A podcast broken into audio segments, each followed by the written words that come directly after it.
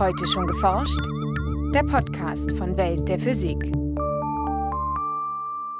Herzlich willkommen zur 247. Folge.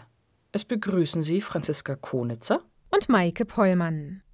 Wie es einige 10, 100 oder 1000 Kilometer unter unseren Füßen aussieht, lässt sich nicht direkt beobachten. Dennoch haben Geophysiker eine recht genaue Vorstellung vom inneren Aufbau der Erde. Die besten Informationen, gerade für den oberen Teil der Erde, kommen natürlich teilweise durchs Bohren und aus der Geologie. Allerdings, wenn man tiefer gehen möchte, dann ist die Seismologie eine sehr gute Methode. So Christine Thomas von der Universität Münster. In unserem Schwerpunkt erklärt die Wissenschaftlerin, wie sich mit seismischen Wellen die verschiedenen Schichten im Erdinneren erforschen lassen. Außerdem berichten wir über zwei verschmelzende Neutronensterne, von denen Astronomen nicht nur elektromagnetische Strahlung, sondern erstmals auch Gravitationswellen beobachten konnten. Über einen neuartigen Schallschutz, inspiriert von der japanischen Faltkunst Origami, und über Pflanzen, die ihre Blüten durch einen optischen Effekt bläulich schildern lassen und so Insekten anlocken. Erst einmal aber der Beitrag über Seismologie von Jens Kube. Die Erde ist keine homogene Gesteinskugel, sondern setzt sich aus verschiedenen Zonen oder Schalen zusammen. Die Erdkruste, ihre äußerste Schicht, ist dabei extrem dünn. In den Ozeanen ist sie nur rund 7 Kilometer dick, auf den Kontinenten erreicht sie bis zu 35 Kilometer. Ja, also die Erde kann man sich im Prinzip vorstellen wie einen Apfel mit einer sehr dünnen Schale. Das wäre die Kruste, auf der wir stehen. Und dann kommt der Erdmantel, der ist ungefähr 3000 Kilometer im Radius erklärt Christine Thomas, Professorin für Seismologie am Institut für Geophysik der Universität Münster. Der Erdmantel ist chemisch anders zusammengesetzt als die Kruste. Auch ist er praktisch fest. Erst wenn man ihn über Jahrmillionen betrachtet, fließt er wie eine sehr zähe Masse. Er reicht bis 2900 Kilometer unter die Oberfläche. Anschließend an den Mantel gibt es den äußeren Erdkern, der flüssig ist, und dann den inneren Erdkern, der fest ist. Und die Erde selber ist 6371 Kilometer im Radius. Der innere Erdkern füllt gut ein Fünftel des Erdradius aus, rund 1200 Kilometer. Diesen inneren Aufbau der Erde haben Geowissenschaftler in den vergangenen Jahren immer besser erforscht, obwohl sie nicht direkt vor Ort nachmessen können. Das tiefste äh, Loch, was wir haben auf der Erde, ist ca. 12 Kilometer. In Deutschland gibt es eine Tiefbohrung, die auf knapp 10 Kilometern geht. Und dann äh, wird im Moment vor Japan versucht, durch die Kruste durchzubohren in den Erdmantel. Wie es viele tausend Kilometer unter der Erdoberfläche aussieht, können die Forscher also nur mit indirekten Methoden herausfinden. Für das wohl wichtigste und erfolgreichste Verfahren, die Seismologie, nutzen sie dabei aus, dass die Erde gelegentlich in Schwingungen gerät, vor allem durch Erdbeben. Diese Erschütterungen, die in den meisten Fällen in der Kruste entstehen, erzeugen Wellen, die rund um die Erde wandern, manchmal sogar mehrfach. Solche Erdbebenwellen werden auf dem gesamten Globus aufgezeichnet mit Seismometern.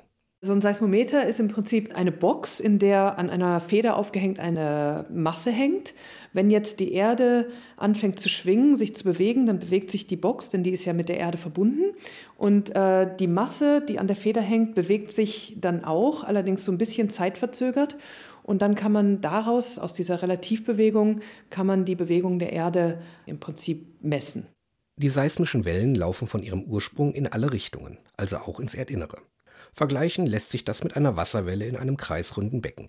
Stößt man nahe dem Beckenrand, analog zur Erdoberfläche, eine Welle an, dann läuft diese in immer komplizierteren Mustern durch das Becken.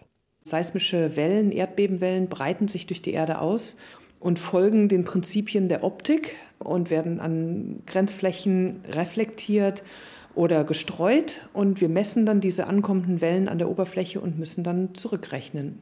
Solche Grenzflächen befinden sich zum Beispiel zwischen Mantel und Kern und werden durch die abrupten Unterschiede in Dichte, Zusammensetzung und Festigkeit hervorgerufen.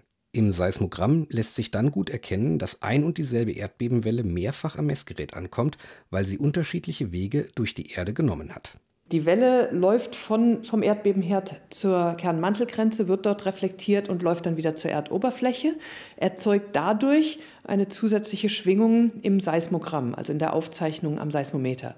Doch nicht nur den grundsätzlichen Aufbau der Erde kann man mit seismischen Methoden vermessen. Christine Thomas untersucht damit beispielsweise die Physik der Subduktionszonen.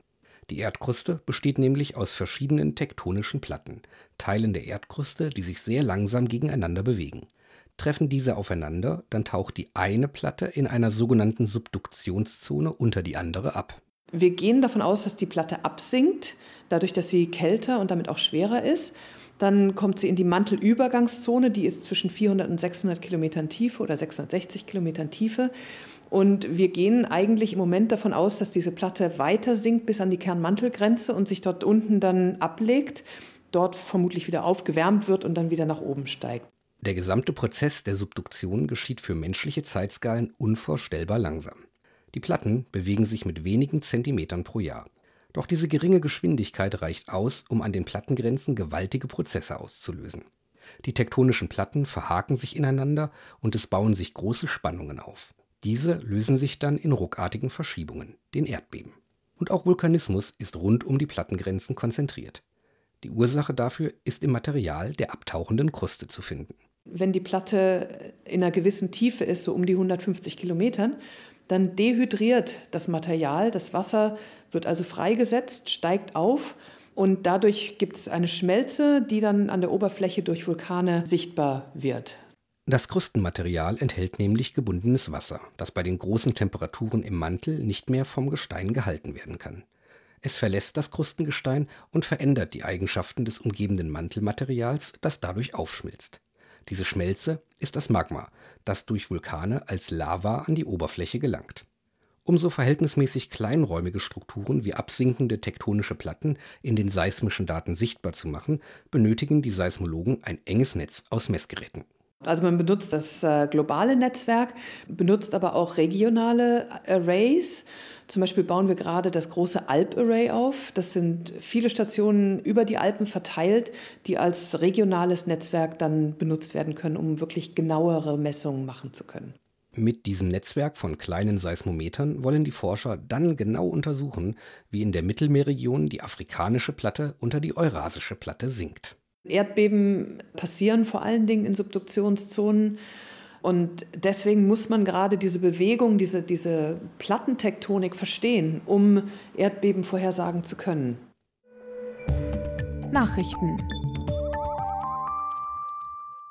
In der 130 Millionen Lichtjahre entfernten Galaxie NGC 4993 sind zwei Neutronensterne zusammengestoßen und miteinander verschmolzen.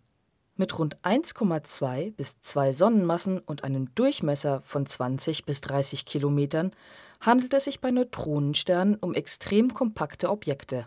Ein Teelöffel davon würde auf der Erde ungefähr 100 Milliarden Tonnen wiegen.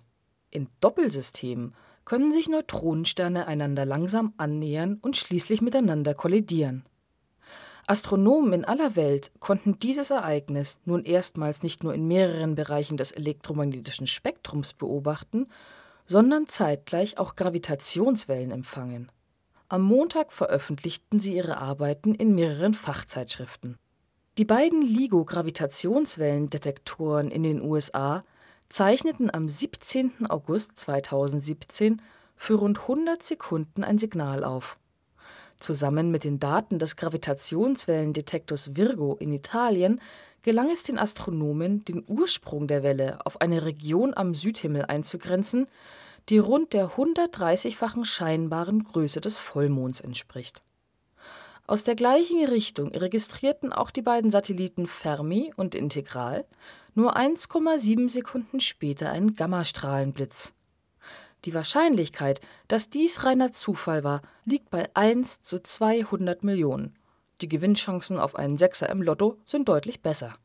Letztlich beobachteten mehr als 70 Observatorien auf der Erde und im All das Ereignis im Röntgenbereich, im ultravioletten, im sichtbaren Licht, im infraroten und mit Radiowellen.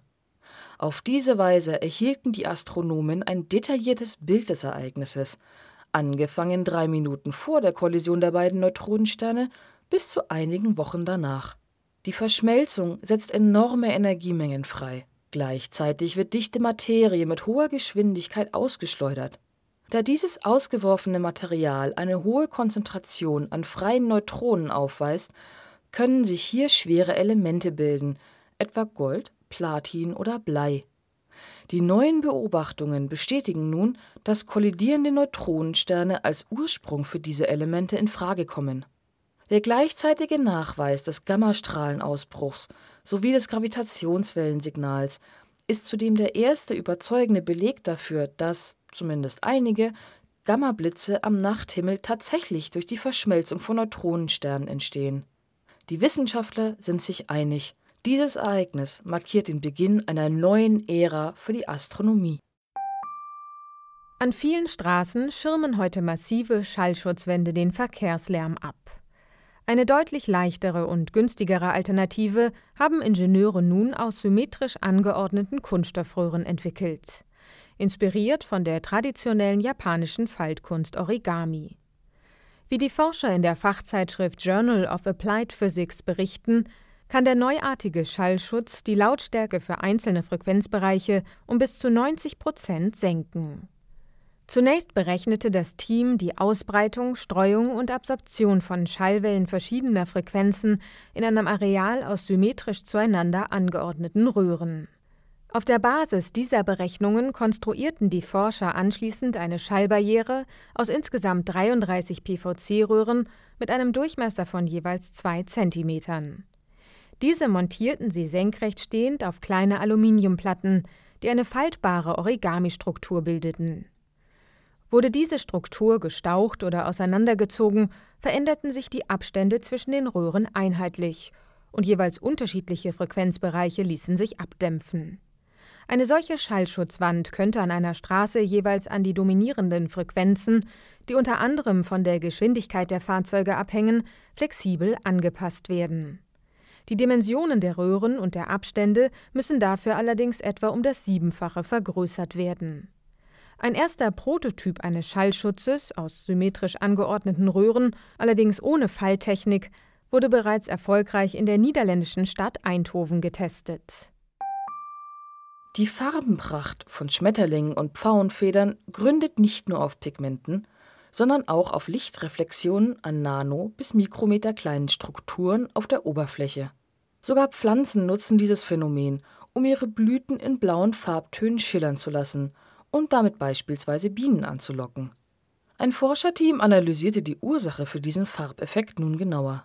Mit einem Elektronenmikroskop entdeckten die Forscher auf der Oberfläche einer Vielzahl verschiedener Blüten filigrane Rillenstrukturen mit Dimensionen von einigen hundert Nanometern. Obwohl diese Strukturen nicht immer periodisch waren und in Breite und Abstand variierten, konnten sie einfallendes Licht auf verblüffende Weise reflektieren. So wurden bevorzugt blaue und ultraviolette Lichtwellen derart gebrochen und gestreut, dass ein Halo entstand, ein relativ intensives Streulicht, das nur unter einem schmalen Blickwinkel von bis zu 25 Grad sichtbar war. Dieser Effekt war bisher nicht bekannt. Blau und Ultraviolett sind wichtige Signalfarben für Bienen, berichten die Wissenschaftler in der Fachzeitschrift Nature, aber viele Pflanzen können diese Farben chemisch nicht herstellen. Die teils ungeordnete Nanostruktur könnte Pflanzen also helfen, dieses genetische Hindernis zu überwinden. Und tatsächlich zeigte sich in weiteren Experimenten, dass Hummeln künstliche Blüten mit dem blau-ultravioletten Streulicht anflogen, während sie lediglich eingefärbte Kunstblüten verschmähten. Das war's für heute. Die nächste Folge hören Sie am 2. November. Welt der Physik wird Ihnen präsentiert vom Bundesministerium für Bildung und Forschung und der Deutschen Physikalischen Gesellschaft.